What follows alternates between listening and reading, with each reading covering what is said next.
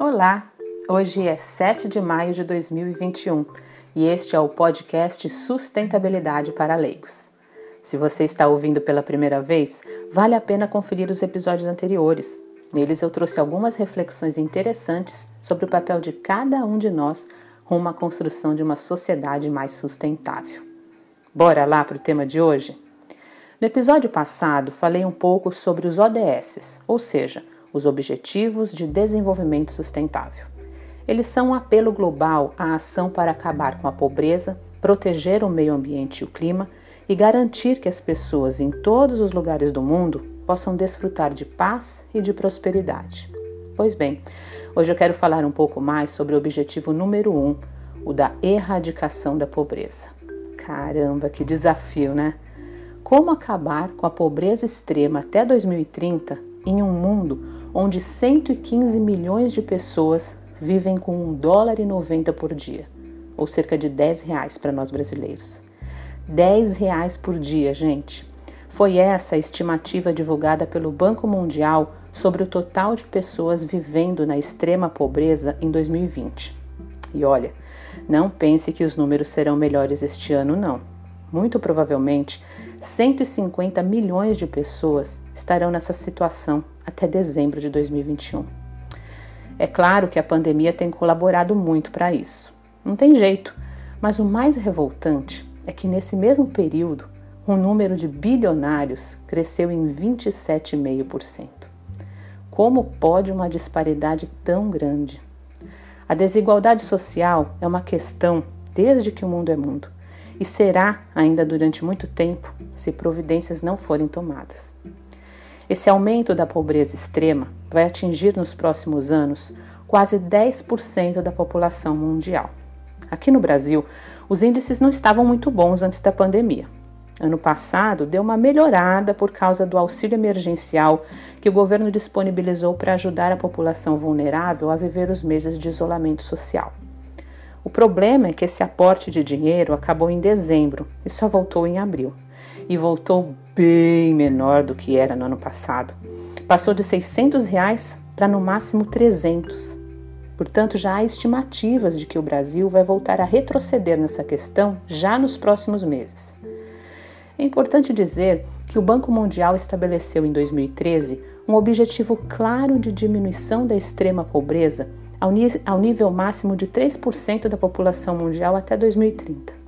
Mas aí veio a pandemia e eles já disseram que essa meta se tornou inalcançável sem que os países implementem rapidamente políticas significativas e substanciais, construindo uma economia diferente depois desse período caótico em que estamos vivendo. E por que é que eu estou citando aqui o Banco Mundial? Porque essa instituição é uma agência das Nações Unidas que nasceu logo depois da Segunda Guerra Mundial para ajudar os países a se reconstruírem. Hoje, o seu objetivo principal é ajudar a reduzir a pobreza mundial, fornecendo créditos para obras de infraestrutura, educação e meio ambiente em países em desenvolvimento. Erradicar a pobreza mundial até 2030 é um objetivo ousado e que depende de muitos fatores. E todos concordam que o principal deles diz respeito à colaboração. Aliás, todos os 17 Objetivos de Desenvolvimento Sustentável têm a colaboração como foco principal.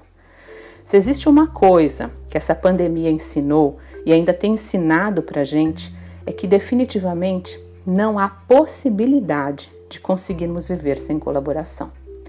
A ciência é um grande exemplo disso. Em menos de um ano, cientistas do mundo todo trouxeram uma gama de vacinas contra a Covid-19, que agora estão sendo usadas para imunizar a população mundial, para finalmente tentarmos voltar a respirar um pouco mais aliviados. Essa rapidez toda não teria sido possível se não tivesse havido colaboração, né? Dentro do ODS 1, que é o de acabar com a pobreza em todas as suas formas e em todos os lugares, há uma série de metas. E eu acho importante você saber cada uma delas, porque tenha certeza de que governos e empresas estão olhando com carinho, ou pelo menos deveriam estar. Acompanhe comigo. Até 2030, a meta é erradicar a pobreza extrema para todas as pessoas em todos os lugares, atualmente medida como pessoas vivendo com menos de 1 dólar e 90 por dia, como eu já tinha falado lá em cima. Até 2030, a meta também é reduzir pelo menos a metade a proporção de homens, mulheres e crianças de todas as idades que vivem na pobreza em todas as suas dimensões, de acordo com as definições nacionais.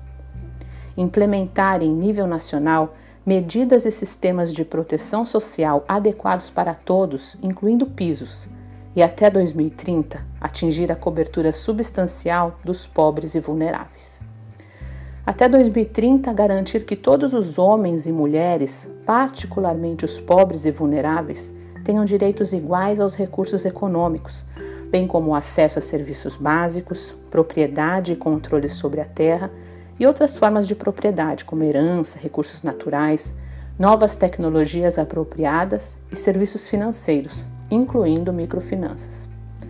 Até 2030, construir a resiliência dos pobres e daqueles de situação de vulnerabilidade e reduzir a exposição e vulnerabilidade destes a eventos extremos relacionados com o clima e outros choques e desastres econômicos, sociais e ambientais.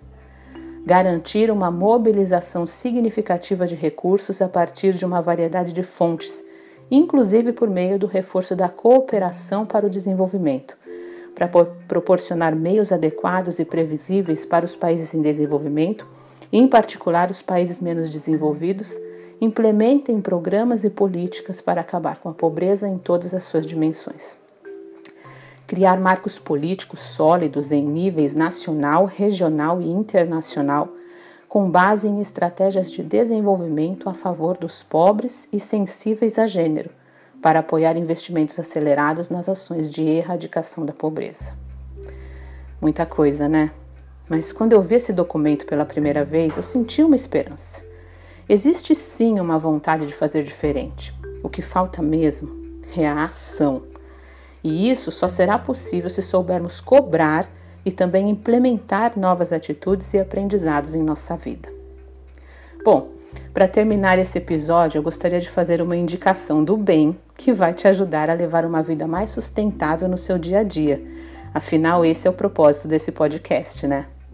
Essa semana eu conheci um aplicativo muito bacana chamado KM Solidário. Já ouviu falar?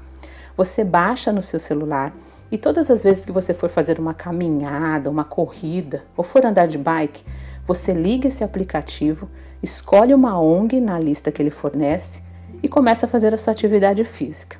Todos os quilômetros que você caminhar, correr ou pedalar serão computados e convertidos em contribuição financeira para a ONG escolhida. É tudo gratuito e as doações são feitas por meio de parcerias que o aplicativo faz com empresas.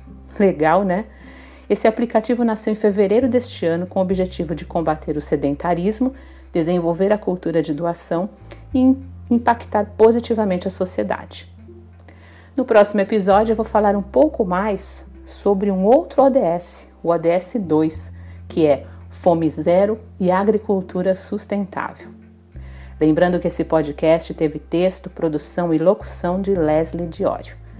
Se você gostou do tema de hoje, continue seguindo esse podcast e convide seus amigos para ouvir também. E pratique. O verdadeiro conhecimento, quando praticado, torna-se sabedoria. Um grande abraço e até mais!